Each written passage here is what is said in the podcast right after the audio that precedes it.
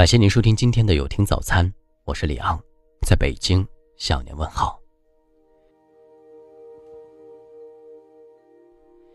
我把孩子送到幼儿园，你却拿他当畜生养。一位五岁孩子的家长对着幼儿园园长声泪控诉道：“九月十九号到二十五号期间，安徽芜湖同心、德德贝、明珠三所幼儿园。”接连被家长举报食品安全存在违法行为，生了虫子的大米、发臭的鸡腿、沾满虫卵的大枣，都被加工之后变成了营养午餐，送到了孩子腹中。这是一起极为严重的幼儿园恶性事件，有些人真的已经心黑到开始明目张胆地伤害孩子了。但是好巧不巧，他被曝光的那一天是中秋节。正逢吴秀波老师被扒婚内出轨，接着是张雨绮离婚，于是这件事情就这样悄无声息地被埋没了，连微博热搜都没有上。比起那些娱乐圈花边新闻，我更希望大家能睁开眼睛看看，救救我们的孩子。先来看这三家被曝光的幼儿园已经恶劣到什么地步，他们给孩子吃的究竟是饭菜还是毒药？童心幼儿园给孩子吃过了期的生虫大米，打开袋子里面的小虫子乱飞。同样是大米，校长和老师吃的却粒粒洁白。厨房内2015年生产白醋也已经过期一年。德德贝幼儿园厨房的冰柜里到处都是剩饭、硬馒头，一掰开只闻到一股馊味儿，而冰柜上面爬满了蛆虫。消毒柜上有蟑螂，还有真空包装已经膨胀的香肠，就放在苍蝇飞来飞去的货架上。明珠幼儿园的消毒柜上面全是铁锈油渍，非常脏，里面全都摆放着孩子们的碗筷。给孩子吃速冻的荷包蛋，家长说自己这辈子都没听说过有速冻的荷包蛋。还有生了虫子的大枣，上面全都是虫卵。家长、记者质问学校老师，老师解释说大枣没开封，没有检查。除了这些东西，这三家幼儿园还被检查出有了过期的紫菜，找不到生产厂家的食用油，外面不臭里面臭的鸡腿等。而正是因为这些鸡腿，才让细心的家长们发现了这件事的端倪。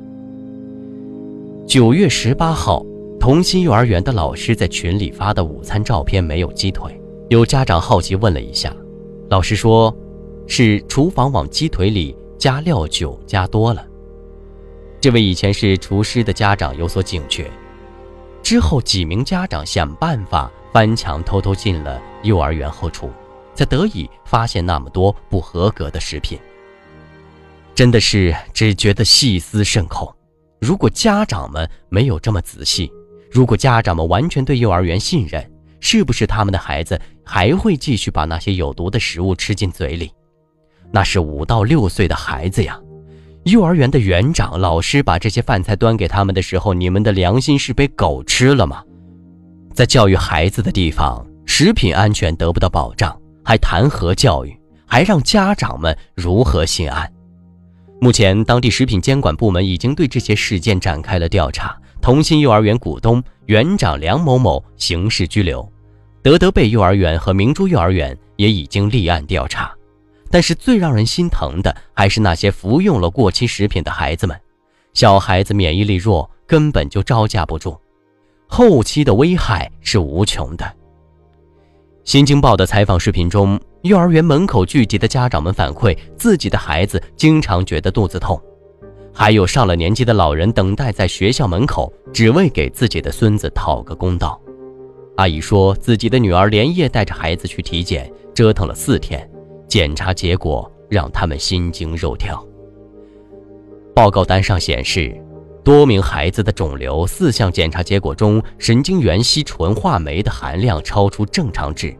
纵使有专家说不会有网上传闻的致癌那么严重，可是家长们看到这样的结果。又怎么不揪心？花了钱把孩子送到幼儿园接受学前教育，结果却被幼儿园老师喂着发了霉、生了蛆的食物，到底让他们是悔还是恨。幼儿园食品安全质量不合格这样的事情早已不是第一次发生了。涉案的三家幼儿园最晚被曝光的明珠幼儿园，正是因为另外两家食品不合格的事情发生后，很多家长们警觉了，组织到幼儿园检查，才让真相得以公之于众。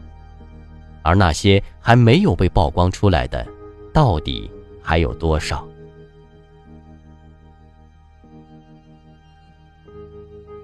早在九月十二号，微博网友发视频称，河南某小学营养餐是半碗素面条，里面没有青菜，也没有肉，有的孩子在里面和了水才吃下去。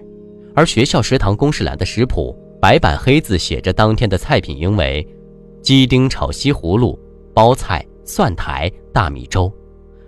食堂墙上公布的每日菜谱。不知道学校的领导们、老师们、厨师们是不是也是吃着这样的食物？看到孩子们那一张张难以下咽的小脸，你们还吃得下饭吗？有孩子家长评论说，每次看到这样的事情都觉得心寒。他们自己都没有儿女吗？他们忍心给孩子吃这种猪都不吃的东西吗？这就是赤裸裸的坏。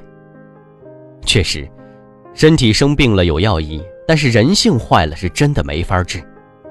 这次幼儿园事件发生之后，家长、学生们表示保持零容忍，必须严惩涉事学校以及相关工作人员。他们只想给孩子讨回一个公道，也只是因为不希望看到这样的事情再次发生。而相关部门也必须使用强硬手段，让学校食品全部公开透明，让家长们能放心的把自己的孩子送到幼儿园接受学前教育，健康成长。前几天，针对安徽三所幼儿园食品安全违法这件事，人民日报发微博称：“建立园长陪餐制，孩子们吃什么，园长就吃什么。”还有家长提出一些措施：幼儿园的厨房必须有监控，家长随时可以看到；每周公布菜单，供家长核实；每个月公布开支明细，让家长安心。其实这些事情本就应该是学校的义务。而不是等到家长和相关部门催促才开始实行。之前就有网友曝光湖北省鹤峰县铜泉小学、德昌县麻栗乡伊干海学校、文山州麻栗坡县天宝镇帐篷小学三所学校就早已设立微博，每天都公布孩子们的菜谱。他们之中甚至有从2011年就已经开始公布，七年两千多个日日夜夜从不停歇。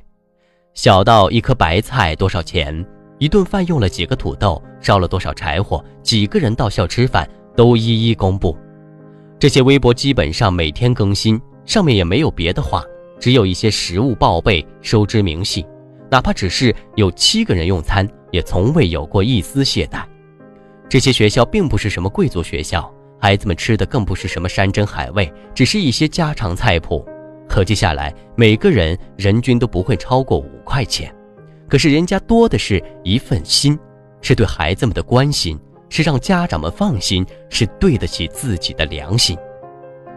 而今再反观那些收了高额学费却给孩子们吃着变质、过期毒药的那些人，你们只有一颗黑心，必须严惩，绝不姑息。幼儿园是孩子人生的第一站。绝对不能让他们的未来还没有开始就葬送在这群人渣手里。